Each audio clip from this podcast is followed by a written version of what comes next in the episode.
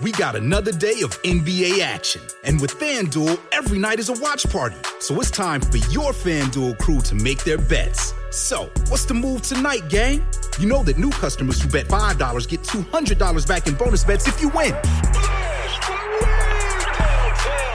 Woohoo! We're heating up, fam! Bet all the stars with all your friends and make every moment more only on FanDuel. New customers bet $5, get $200 back in bonus bets if you win. Make every moment more with FanDuel. It goes down in the DM. It go down. It go down in the DM. 21 plus and present in Virginia. First online real money wager only. $10 first deposit required. Bonus issued is non-withdrawable bonus vest that expires seven days after receipt. See full terms at fanduel.com slash sportsbook. Gambling problem? Call 1-800-GAMBLER.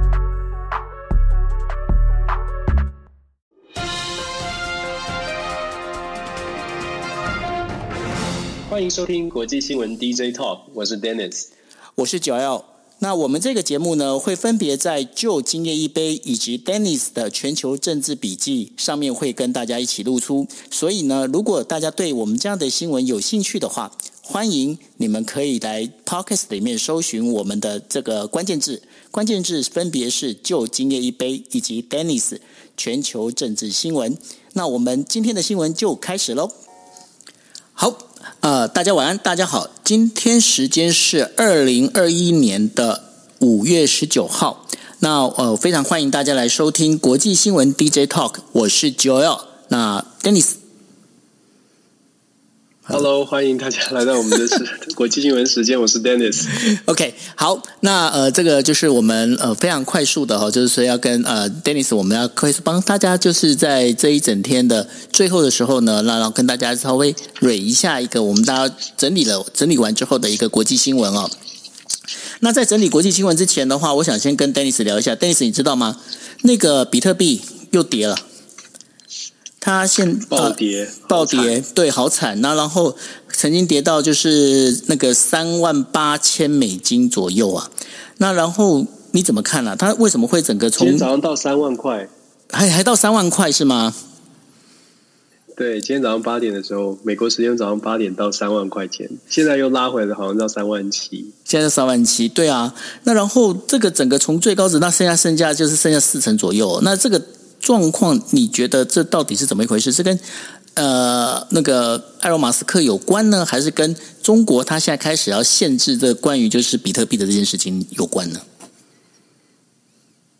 我觉得，当然，我觉得比特币是真的非常预非常难以预期的一个一个呃。新的我们说金融商品吧，它的涨跌幅真的蛮可怕的，又没有限制，然后浮动非常快，然后跟市场的消息面呃联动的非常的非常的紧密。每一次我们看到像是 Elon Musk 之前呃散布一些消息的时候，就快速的涨，快速的跌。那当然呃那个九欧你刚刚讲到的都是都是消息面，关键就在于比特币它本身就是一个由消息堆叠出来的一种金融商品，它。并不是我们一般的人可以看得到、摸得到。理要要能够完全理解比特币的运作方式的朋友，也不是非常的多。大部分人玩就是参投入比投资比特币，基本上都是保持着一个跟着消息走、跟着风向走哦。所以其实它的浮动，嗯，应该是说可以预期市场上面的波动会会是比较大。只不过真的，如果朋友投资比特币的话，我还是觉得要比较小心一点。也许我比较保守跟传统。对啊，因为呃，而且我觉得那个 Elon Musk 他真的是有点夸张哦。因为我那那时候他讲那一句话，我差点我整个嘴巴那个咖啡都喷出来了。他讲说，呃，我们今天你没办法用比特币买那个特斯拉的原因，是因为。我们觉得那个比特币挖矿的话，会造成整个环境污染。我想说，Hello，你是 你是在说什么笑话？你当时你在投资的时候，你就应该知道这挖比特币有多耗电呢？那你现在才跟他讲这种呢？那结果你跑去那个投资了狗狗币哦。我觉得说这个这种这样的一个操作方式，我真的觉得他老兄真的是嗯，好，不要再讲他了。OK，好，那我们进入我们的主题哦。我们主题呢，今天第一题我们要跟大家聊的哦，就是那个西那个西班牙摩洛哥，他丢了八千这个八千人的那个移民丢到摩洛哥去哦。那在十七、十八号这两天的时候啊，那这当中的话，好像听说也跟新冠疫情有关，对吗？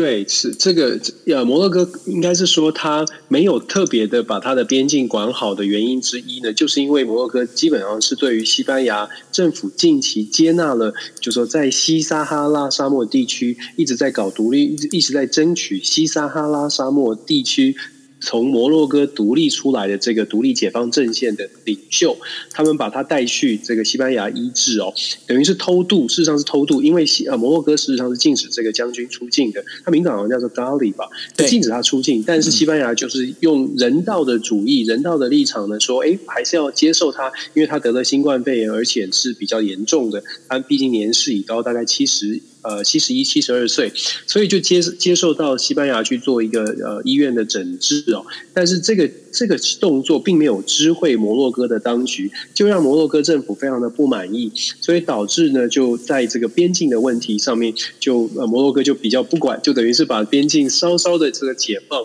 让本来就每天其实本来每天就有呃大概三十到一百多的这样的一个摩洛哥生活比较不不顺遂的民众会到西班牙的这个呃海外领地叫做休达的一个港口城市，呃本来就有这样的偷渡客，只不过昨天是很很夸张的，呃基本上门户大开，预计呢根根根根据媒体的报道是多达大概五千到七千人，就是用涉水游游泳的方式就走的呃这个到休达去哦，导致休达的这个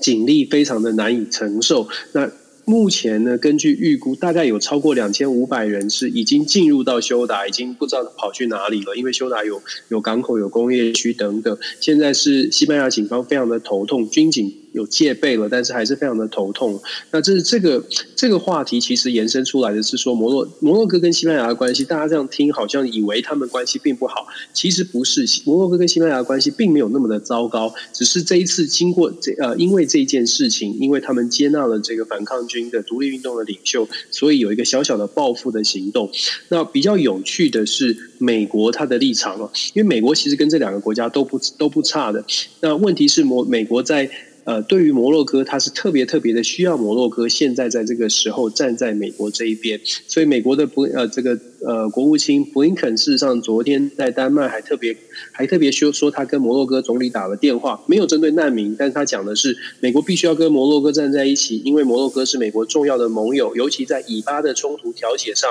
摩洛哥代表的是阿拉伯国家的阵线，大概跟美国关系还比较好的，所以美国非常期待摩洛哥在以巴的冲突上面。可以帮美国去跟巴勒斯坦多多讲话，嗯，这个是一个非常重要的一个关键。所以在这一次的这个摩洛哥不高兴的这个难民的这个边界松散松松绑的这个争议上呢，美国看起来必须要站在摩洛哥这一边哦。那西班牙会不会因此而不爽或者不高兴？那还有有待后续的观察。因为这个国际角力就是这么有趣，因为其实中国也一直一直积极在拉拢西班牙，因为西班牙经济的问题，经济非常。需要付出，所以中国在今去年从二零二零年年底开始，就不断的去跟西班牙做接触，一直在强调“一带一路”，一直在强调中国有很好的这个机呃市场，希希望可以拉拢跟西班牙的关系。虽然现在还不算是非常的成功哦，但是我觉得后续呢，美国跟西班牙呃。跟西班牙跟中国，你看这三三三三角三边的角力哦，会不会做产生一些微妙的变化？尤其在这一次，可能在美国必须要站在摩洛哥这边之后，我觉得真的就国际的新闻呢，有很多的脉络，很多的连结是可以跟大家分享，大家一起来观察吧。是啊，而且呃，我想请问一下 Dennis 哦，因为我们知道就是呃，在去年跟前年的时候，其实也有。经常会有地中海的这个，就是有一些难民会出现哦，就他们可能就从利比亚或者是突尼斯啊，然后这些中东国家会涌进到那个欧洲过来哈。那尤其是现在，其实我看到另外一个新闻是，包括在意大利的那个兰佩杜萨岛这边的话，也有很多的那个地中海的非法移民啊，他们全部都到这边过来。那这当中的话，其实这个会牵扯到一个问题，就是说。难民问题跟人道问题，还有欧盟的这一些相关的这些问题，其实都会困扰到美国。那这当中的话，其实又会牵扯到，就包括了像阿富汗的撤军呐、啊，还有包括以巴的目前的一个状况哦，这是不是都有一些连带关系啊？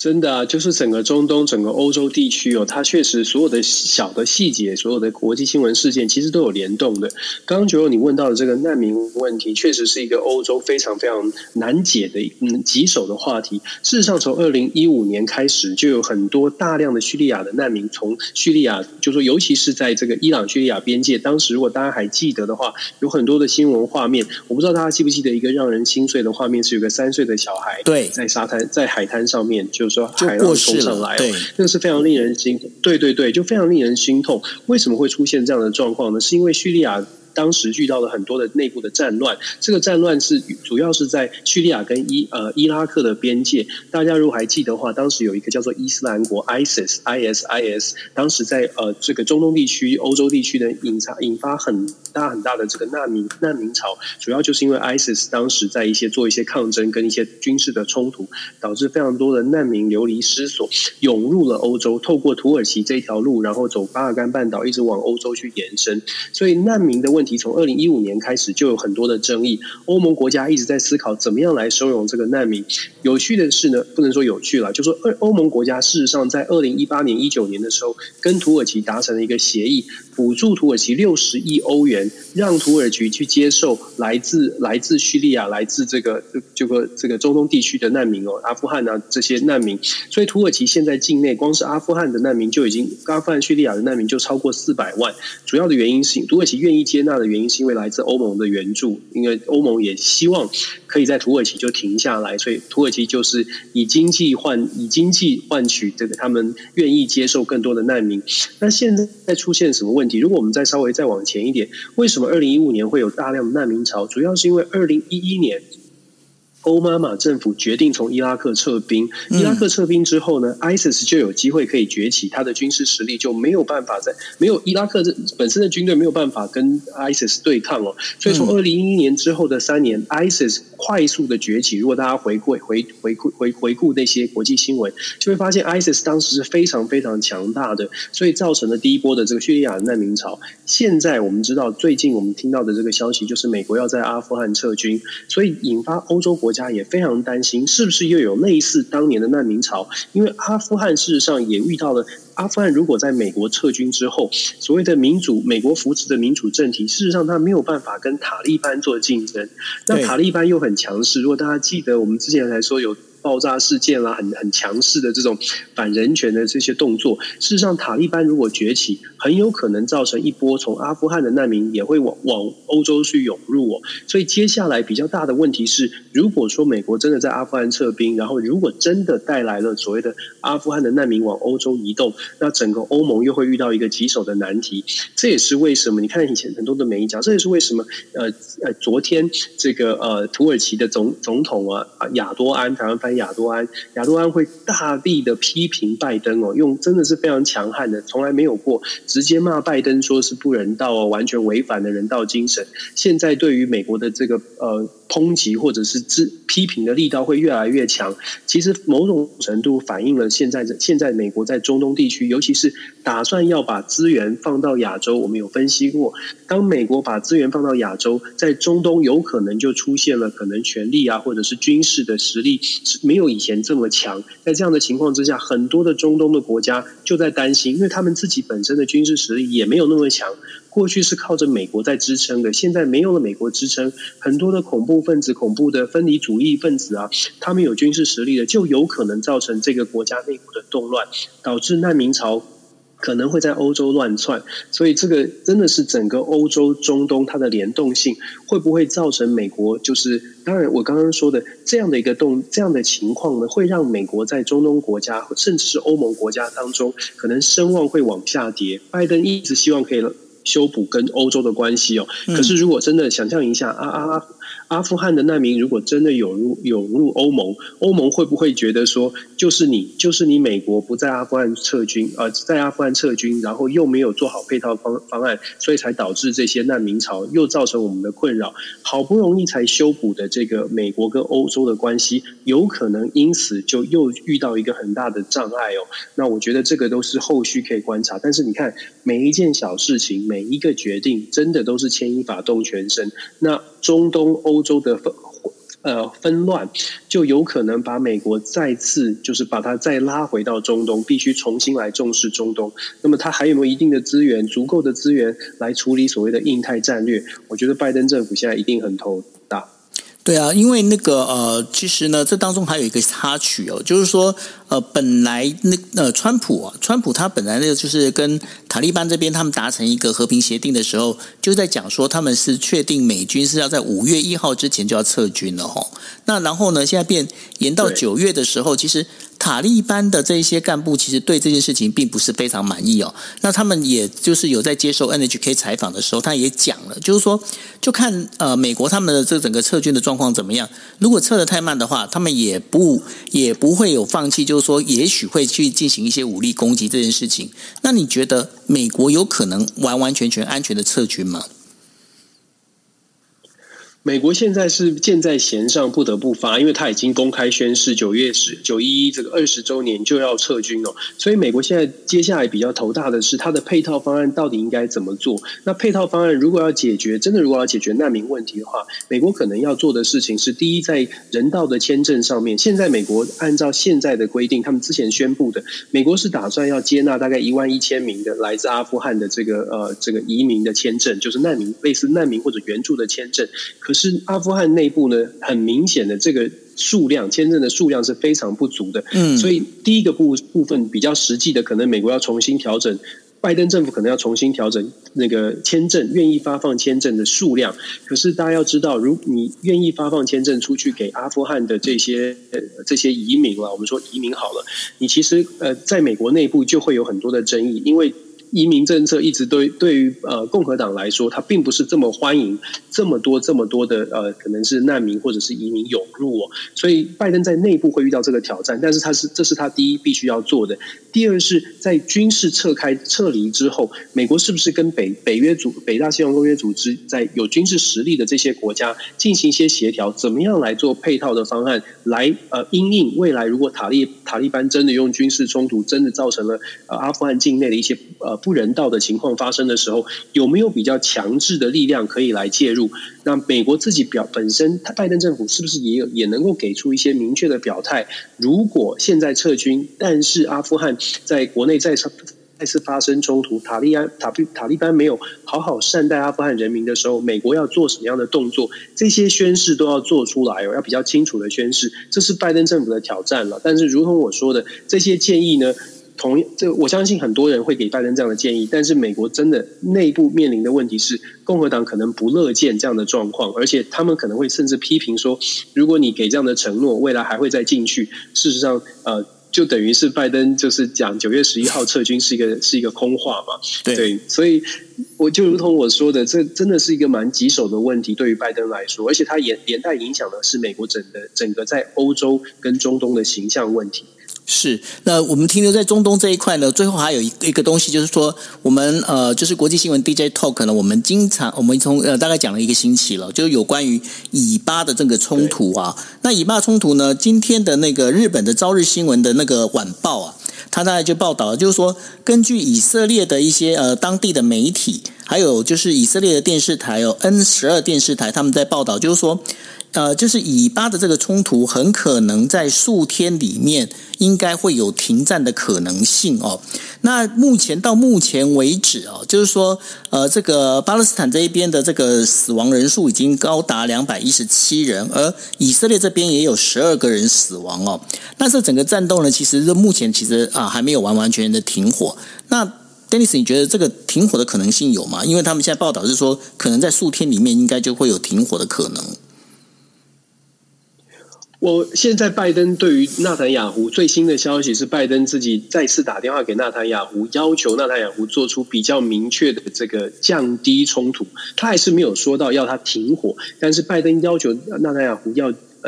尽可能的明显的降低冲突哦。那我看我之前我们之前有跟大家分析过，我觉得从政治利益的角色来看，尤其是双方现在以巴双方的政治领导人或领导集团，对他们来说，现在还是在取得政治红利。那拜登现在对以纳塔雅胡的施压，某种程度上来说，当然是有压力。可是我觉得背后可能大家不太看不见的，就说媒体可能报道不了的，是拜登到底给纳塔雅胡什么样的承诺？纳塔雅胡最想要的是什么？就是想要。续任总理，我不知道美国是不是在这样的谈判当中，拜登是不是承诺他，我可以帮你处理总理的问题，我会保障你有继续担任总理的职位。这个保障其实很就坦白说，用政治来操作的话，并不困难。只要这个现在这个第二大党没有呃以色列的第二大党没有办法成功的阻隔，基本上总理的位置就会回到纳坦雅胡身上。这也是我们之前说纳坦雅胡一直在期待的，就是他可以继续，这是他真正的目的嘛？按照以这个是对他来说最大的个人的政治红利就在此。虽然我们看到表面上他会说：“哎，我们捍卫以色列的这些权利。”可是其实我们背后，其实背后我们知道，纳塔雅胡不难想象，纳塔雅胡他最期待的就是他十二年的总理可以继续继续连任。那我觉得，就说呃，现在看起来，美国是不是给予这些承诺，用私底下的方式搓汤圆的方式？以巴的冲突关键在于以色列什么时候停火，因为毕竟双方的军事实力真的差距太大。是，所以如果以色列降温，以以以色列愿意稍微的缓和下来，当然以色列的以巴的冲突就可以稍微的降温。那是不是可以很快的达到这样的一个呃停火或者是停止纷争？我觉得就看。拜登有没有办有是不是给他了什么样的承诺？那纳塔雅胡是不是觉得他自己的职位保障了？我觉得这个是关键。是。那我们谈完中东之后呢，我们就来谈亚洲哦。那韩国空呃，根据日呃韩国的那个联合新闻哦，他在他的报道是说。韩国空军呢，在十八号的时候呢，表示他们将要参加美在美国阿拉斯加六月二十六月二号二三十号所举行的多国空军演习，叫做红代号红旗哦。那代号红旗的这样的一个，他们是决定要参加。那这参加的话，这个当中真正实呃实际演习的时间是从呃六月十号到六月二十五号，而且这当中的话。除了韩国之外呢，有美国还有日本航空自卫队也会参加哦。那对这件事情的话，其实刚好也就呼应，就连接到了，就是下个星期呢，呃，韩国总统文在寅准备等于说要去再跟拜登见面哦。那跟拜登见面的时候，文在寅会带哪些东西？那现在呢，呃，韩国的媒体他们在讲啦，韩国呃，就是文在寅他现在大概他心里面他大概要带的就是。要要拿一样东西要跟那个拜登换东西，他换什么东西呢？大家知道，就是我们昨天也提到了，就是说那个拜登这边的话已经有疫苗了嘛。他说：“喂，我就要释出一些疫苗哦。”那那个文在寅他现在最重要就是说，他希望能够拿到新冠疫苗。那那这个疫苗该怎么拿呢？要拿什么换呢？那现在韩国媒体在讲说，那对文在寅来说能够换的就是说，那就加入那个四国联盟。什么叫四国联盟？也就是呃印。日韩澳的呃不印日美澳的这个四国联盟，那因为当时韩国抵死不进去，对，那这个部分的话，他可能会带进来。那另外还有一个就是说，呃，那个韩国的话，那个美国会要求韩国说，哎，Hello，表态一下吧，那个你不要再跟中国那么接近了。那这个事情会不会也是带过来？那我想听 Dennis，你看你怎么看？是我们先从这个美美日韩军演在阿拉斯加六月份即将这个军演呢，为什么它特别引引人注目？或者是如果你呃长期关注国际冲突、国际军事合作，你会比较惊讶的是，这个是睽违三年之后再次再出发，韩国再次加入这个美日的军演哦。为什么重要？我们先说二零一七年的时候，如果大家记得，韩国在当时呃本来要配合美国。部署所谓的萨德飞弹防空系统在韩国的这个朝鲜半岛上，当时是乐天集团自己宣告说，我们愿意捐土地，让这个萨德飞弹防御系统建制在韩国。那当下呢，中国大陆就非常非常的跳脚，而且引发了非常大的对跳脚，然后抗韩的这个拒拒拒买韩货，甚至不去乐天呃。的这个集团进行消费，导致乐天后来甚至真的在二零一八、二零一九就退出了中国大陆市场，损失非常的大哦，损损损是数数数数十亿美金的这个投资额。那当时二零一七年为了要降温当时的中韩的冲突呢，文在寅其实给了三步的承诺。这三步承诺，第一是韩国不会再。呃建制部署萨德飞弹防御系统。第二，韩国在未来不会加入美国的这个在亚太地区的飞弹建制、飞弹系统哦。除了萨德之外，其他的飞弹系统也不会加入。第三，就是跟这次的军演最最有关注的，就是最有关联的，就是第三，文在寅承诺韩国不会加入美国跟日本的军事合作、军事同盟。所以我们看到，在这三点当时的三部政策，现在呢，透过韩国加入了军演，有一个迹象，感觉起来是韩国有可能要在重新回到美日韩的这个三国的军事的合作。过去这段时间，如果大家记得的话，过去这段时间，尤其是借着呃 COVID-19 的关系，韩国本来每年例行性的军事演习跟美国的合作呢，从实兵实兵演练转为电脑模拟的操演，其实对于美国来说，就是引引发美国军方蛮多的不满。不满在于说，我们都知道实兵演练跟电脑模拟那是完全不一样的故事哦，完全不一样的程度。那韩国借由把这个军事演习变成呃电脑兵推。某种程度上来说呢，是传递给中国一个讯息，是我们现在跟美国的合作没有这么近了。所以在美中之间，韩国的文在寅其实过去这几年都在试图站在中间的位置。可是，如同我们说的，这一次的阿拉斯加的军演，以及韩国文在寅即将在这个礼拜拜访美国，呃，跟拜登进行高峰会，事实上。呃，都是在传递一个讯号，尤其在四月七号执政党大败之后啊，两个市呃两个重大城市大败之后，文在寅开始在美中呃之间好像有点朝着朝着美国靠近的意味。那再加上最近的这个半导体产业链，是不是要是不是要能够呃加入美方，或者是跟美国来进行合作？这些都是释出一些讯号。那韩国的媒体呢，我们也有热心的网友啊，这个呃 Mate。他分享给我很多他看到韩国韩国媒体的新闻，甚至有细细细细细节的列出文文在寅即将在美国拜访的这个区区这个地方哦，蛮有趣的一些细节，对，蛮有趣的一些细节可以跟大家分享。第一是文在寅，呃，韩国媒体报道文在寅跟拜登呢会脱下口罩进行会谈，哦，就传传递的这个讯号是说，文在寅也打了疫苗，然后跟就是配合美国，再来是，呢是安全的疫疫情的控。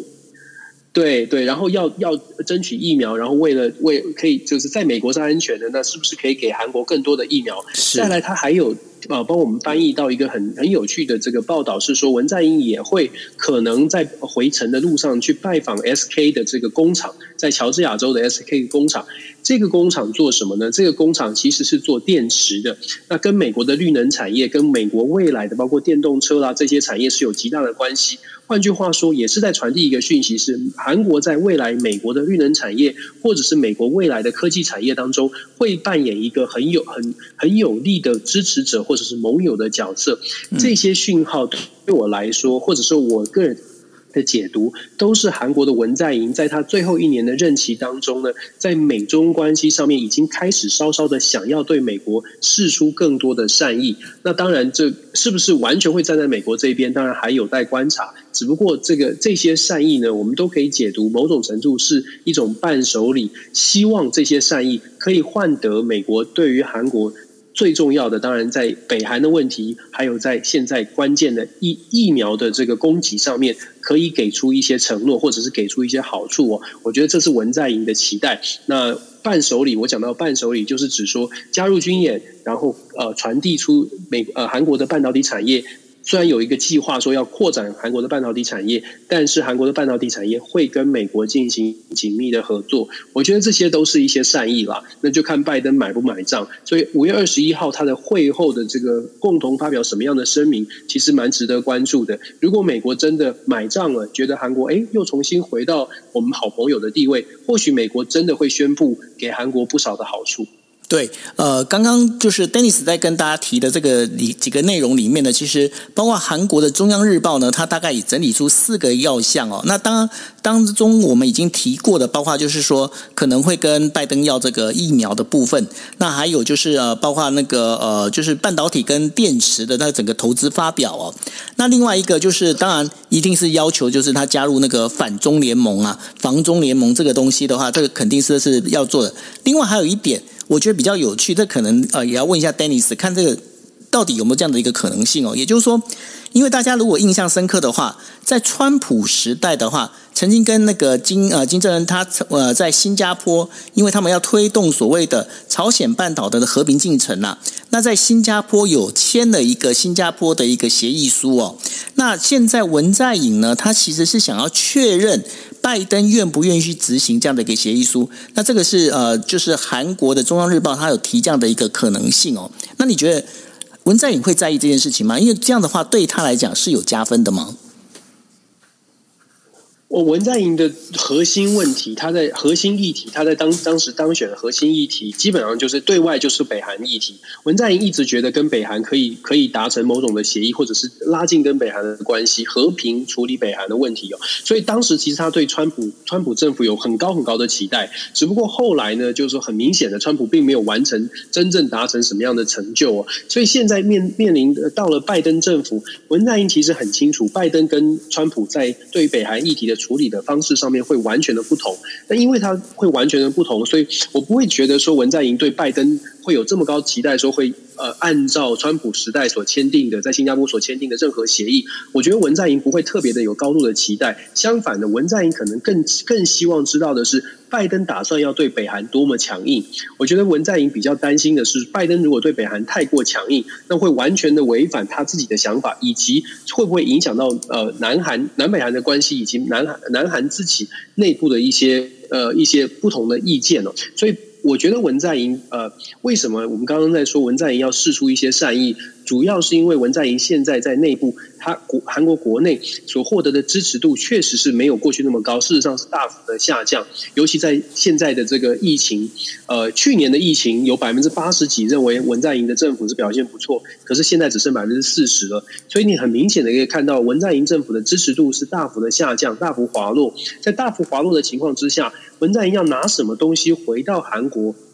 让韩国民众说：“哎，文在寅这次的访问是有加分的。”我觉得文在寅可能是采取这个比较防守、比较比较善意的，丢出这么多的好。好康哦，给美国政府来做一些、嗯、呃，来来感受。我觉得是文在寅现在可能想要做的，就是拉拢跟美国的关系，看看美国从美国这边可以拿什么东西回到韩国去跟大家说，我们现在呢跟美国的关系不错的。那我们当然还要配合现在韩国的民意，基本上对于中国的态度也不是特别的热，特别的正向哦。这些都是文在寅心里要考虑的。那至于说会不会要求，就是美美国按照川普时代的政策？我觉得文在寅可能会看风向哦。现在拜登并不是那么喜欢川普，所以我我我不我我不太认认为文在寅会想要说，哎，我拿出来，哎，是川普当初签的，你要不要签？我想他不太，他不会，他应该他应该不会这样子做，不会那么白目，会蛮期待，就说。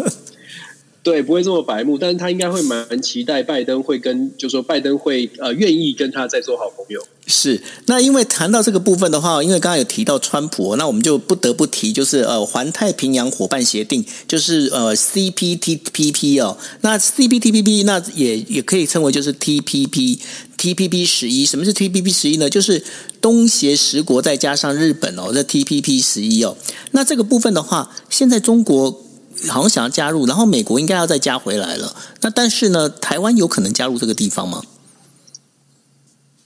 是。这个话题我们在台湾常常常常被提提起，就是我们能不能加入 CPTPP？那我们先说中国，中国中国大陆想要加入 CPTPP，对他来说当然是好事，因为我们知道他之前不久之前才才呃主导了一个 RCEP，就是跟东南亚国协，然后呃变成了世界上很大的一个贸易市场，基本上都在他可以介入的范围哦。可是 RCEP 呃如果说中国大陆再能够加入 CPTPP，那么基本上中国大陆的外贸政策呢就可以畅行这个全球。这这个包含的范围就更广了，只不过这个要加入这个要加入 CPTPP，并没有想象中这么容易。虽然中国有这个意愿，可是为什么我说不是想象中那么容易呢？因为 CPTPP 它本身的这个架构跟 RCEP 是不一不太一样的。加入 RCEP 可以由中国主导，加入 RCEP 你可能有一些项目呢是，尤其是规则上面，可能中国主导的介入的成分比较多。可是 CPTPP 当时在奥巴马政府。跟日本做，跟日本跟其他的像澳洲这些国家合作的时候，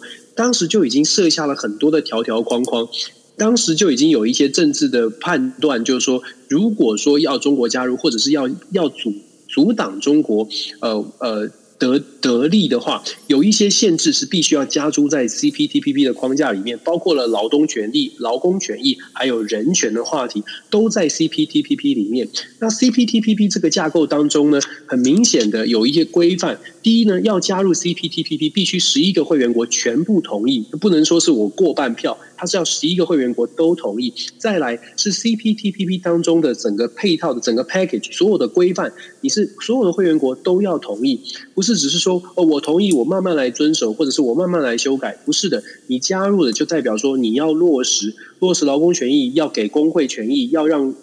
劳工的这个工时啊、工资要得到保障。你要保障，你要要确保你的国家当中没有没有呃劳不要没有那个童工啦、妇女不当薪酬啦，或者是不当的这个劳工权益、人权的问题，也在这个架构当中哦。那我们从这个。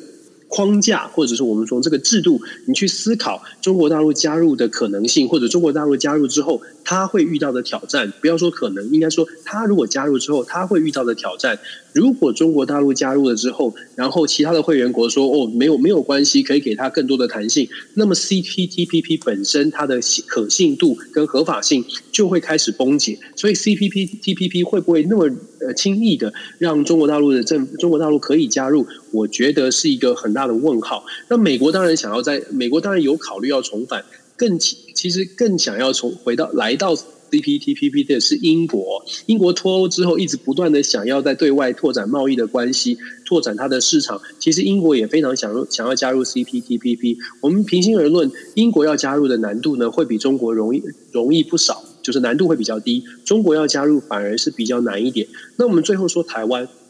我刚刚说十一个国家都必须要同意。那我们知道国际的现实，对台湾来说，是不是能够争取到十一个国家都同意？呃，这是第一个门槛。如果都同意之后，我们还是得看一下这整个框架，它的里面的框这个架构里面呢，包括了这个工会，包括各种权益。我们乍听之下觉得很不错，可是我们必须要仔细的去看所有的条约的内容，是不是符合台湾的产业结构，是不是对台湾真正有利？不是我们好像加入什么国际组织都是好事哦。有的时候，也许我们要深入的去了解一下。那么我说。呃，难度是很高的。那难度很高，那台湾应该怎么做？我其实觉得台湾真的可以做，包括美国贸易代表戴琪也多次的强调，跟台湾的合作可能不会是一个 FTA 这种一一一一个一个完整的包裹式的这个呃自由贸易协议。相反的，台湾很有可能因为台湾自己的优势，譬如说半导体，譬如说这个也许未来的电池产业，或者是其他的能源产业。台湾有可能在自己的强项上面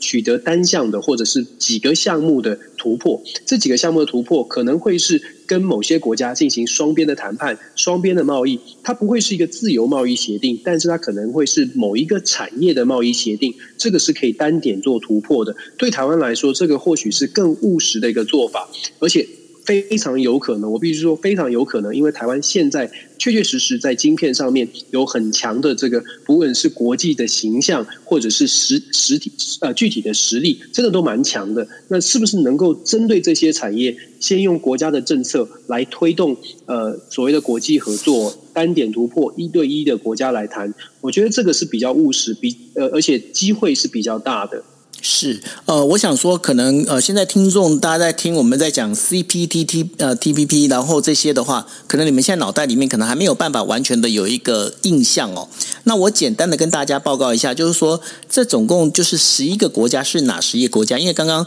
呃，Dennis 也跟大家讲了，如果台湾要加入的话，必须要有十一个国家都同意。那到底有哪十一个国家呢？我先从它最刚开始成立的是呃，这个主要的几个国家，第一个是文莱，然后新加坡。然后纽西兰，然后智利，那接下来就包括了，就是加入的是有加拿大、日本、马来西亚，然后墨西哥、秘鲁、越南，然后还有澳洲。那接下来就是因为当时大家知道嘛，就是那个川普大哥。就 就是要美国要退出去哦，然后就是就他后来就没有去加入这个这个部分。那现在他可能会加回来哦。那这个部分的话，也就是说，台湾如果真的要加入的话，就像刚刚 Dennis 所提的，那这个台湾能不能再先呃获得这十一个国家的同意呢？这个的确是非常重要。那大家也知道，如果说今天让中国先进来的话，那台湾想要进来的可能性就变得非常低。那这是一个。那刚刚我们也提到，就 RCEP 这这个就是东协的这样的一个架构哦，东协跟中国这样的一个架构里头啊，那这个当中的话，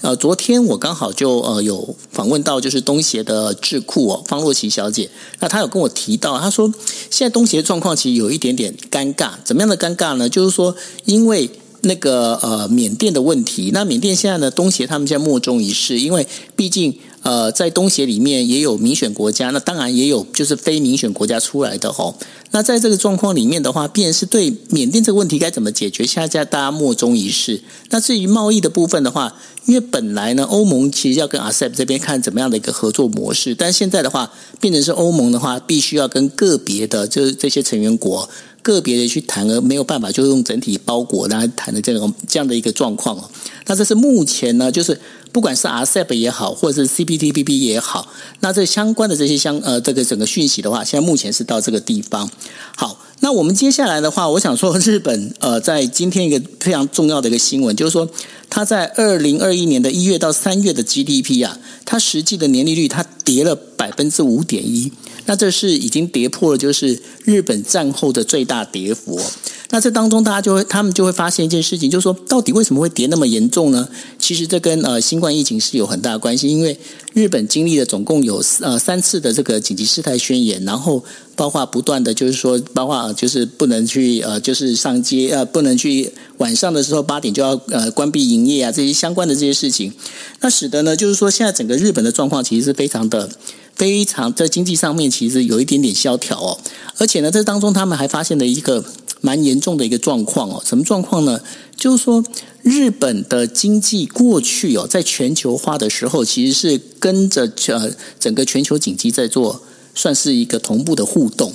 那现在呢，因为新冠的关系呢，开始出现脱钩的现象。什么样脱钩的现象呢？大家如果去注意到最近的那个美国、欧美的那个就是 GDP，你会发现他们的指数在往上跑。但是日本一直没办法爬上来，是为什么呢？是因为他们在整个新冠的这个事情里面，在防疫的这个事情状况里面，其实都没有办法做得非常的好。那包括打疫苗这些相关的东西，其实他们都没有办法做得非常的完整。那这也是为什么呢？我们昨天有提到了，就是说日本他们现在呢会很加强的，就是说派出自卫队呢帮忙协助，就是能够快速的去大规模的大批量的去接种疫苗哦，让这个来做这些相关的事情。那至于能不能去把这个整个恢复呢？那老实讲，现在的整个就是日本的这些呃经济学人的他们是在呃看的时候，他们并不抱持太过乐观的一个看法。那这样日本的在一个经济状况。没有办法继续的往上爬的时候，其实相对的也会影响到台湾这一边的一些呃相关的一些发展哦。那所以这一点的话，我不晓得说，Dennis 你这边你有什么样的看法？我其实确实，日本现在面临的这个呃新冠肺炎的冲，新冠疫情的冲击还蛮大的。就如同刚刚九欧你的你的分享没有错，就说蛮多的呃报告或者是智库的呃文章都在讲说，日本确确实在这个呃因因为可能会因为疫苗施打的速度没有那么快，导致它的复苏的速度效率也没有那么好。那日本虽然是在这个呃制造业，就说呃制造业，尤其是半导体啊，它的设备的供应等等，其实表现还是不错的。问题是出在说，呃，虽然制造业或者是特定的产业表现不错，可是因为疫情冲击到的非制造业的领域，非制造业领域的这个复苏，其实状况不是很理想。我们知道什么旅馆啦、旅行啦、retail 啦这些零售业，其实还受到的冲击还是挺大的，导致整个平均下来，日本整个复苏的速度真的没有办法快速的拉抬。那当然，美国。看起来是疫情慢慢的、慢慢的恢复，慢慢的平稳，所以美国大概经济可以开始开始啊站站住它的脚步哦。那日本能不能赶快的赶快恢复呢？关键还是很多分析都在讲说，关键在于说日本是不是可以赶快的提高疫苗的施打率？如同刚刚九欧所分析的，其实日本也不是说呃经济体质出了全大大大很很重大的瑕疵。反而是在疫苗的这个施打上面，呃，所造成的这个困扰呢，短期之内恐怕可能要再加点速度，加把劲，否则在呃我们刚刚说的非非制造业的领域，恐怕拉抬的这个速度没有办法那么快速，会影响到日本整个的呃，不管是 GDP 的成长啊，或者是整个的经未来的经济，那甚至我们说在严格在严格扩。展扩张来说，我们最近都我跟九二都一直在讲说，日本是美国的这个亚洲支店长嘛。对对，当日本的经济条件没有办法没有办法拉抬的时候，它能不能够支撑它来做这个支店长的这个职务？我觉得后续有蛮重大的影响。诶，是啊，就是够不够 qualify 哦，这件事情其实是会很影响到很大哦。那同时呢，我会可以跟大家分享一个，就是说，呃，日本他们几个媒体人，他们我们在聊天的时候，在讲一件事情哦，他们就发现，因为呃，他们看到台湾最近的呃这个整个疫情大爆发哦，他们就非常感慨，他们在讲一件事情啊，他们在讲说，为什么中国可以就是用所谓的就是那整个就是用零确诊这样的一个模式来走，那是因为。他们在整个严打严控啊，那整个就是变成是他们就是我今天政府一个要求，因为我是一个就是算是一个专制国家，然后我来要求你们大家不可以出门，不可以做这些事情，不可以做那些事情的时候，他可以去做那个事情哦。但是呢，在台湾或者是在包括像日本这样的一个国家，因为是一个民主国家，其实你要做到很就是密不透风，然后滴水不漏的这样的一个防疫边境防疫的可能性，其实是。并没有那么的高哦，所以他们呢认为就是说，在呃民主国家面对这个整个疫情里面哦，其实最大能够期待的还是疫苗。所以说我们现在也是非常期待，就是说疫苗的话，如果能够赶快来，那能够到的话，那当然我们也要鼓励大家哦，就是能够。尽快可以去接种的，就赶快去接种。如果可以排得到的话，赶快去做。因为如果没有办法提升整个就是全体的那个接种疫苗超过四成，甚至超过六成这样的一个比例的话，其实我们就很难去能够复苏到我们自己的经济哦。那这一点的话，我觉得说这也是我们可以就是大家彼此可以再看一下的。那呃，Dennis 后面还有什么要补充的吗？对，我我就就想就很快的 follow up，就是说关于疫苗的施打的问题，真的就是说，呃，如果有疫苗的话，当然尽可尽可能赶快施打。那在台湾，我们知道疫苗还是缺乏的，所以这个部分可能也要更加的积极去争取疫苗的疫苗的供应哦。毕竟这场战争，这场抗疫的战争，最重要的还是能不能够除了我们守防守之外，最重要的还是疫苗的供应。其实今天美国很多的媒体都有针对台湾的疫情有做一些报道，那当然有一些报道呢。可能不是这么的这么的正向，很多有有一些媒体，他甚至是报道说台湾可能呃松懈了防防卫哦，心态上面松懈了，或者是有点，甚至有一个媒体是说台湾可能过度自满了，就是自满于过去这一年多的好成绩，所以导致现在呃出现破口之后，马上就面临一个危面临的问题是台湾其实没有武器可以防卫，台湾过去最大的武器就是用大家的。呃，紧绷的防卫心态跟全民的防疫的意那个心理，大家会非常的小心。可是，当过去这一年多，好像台湾表现很好的时候，我们就面临了一个问题是：当破口出现，我们其实没有手上没有武器可以来抵挡，因为没有疫苗，没有药品。现在短期之内还没有取得，所以就没有办法来抵挡。那这个部分就会影响到台湾这个整个疫情的发展哦。所以呃，确确实有蛮多外外国媒体在担心的。那整个未来的状况呢，会变成现在看起来是。呃，欧美的国家像是英国啦，英国距离解封也越来越近，距离完全的解封也越来越近。那美国我们知道，在美国已经很多地方大概生活是慢慢逐步恢复正常。在这样的情况之下，台湾就会可能会引起更多国际媒体的焦点，尤其是在疫情初期的时候，台湾是呃非常非常得到非常非常正面的评价的。所以我们比较担心的是，现在在台湾的状况，在国际媒体的。聚光灯都照照在台湾的时候，台湾是不是能够同样的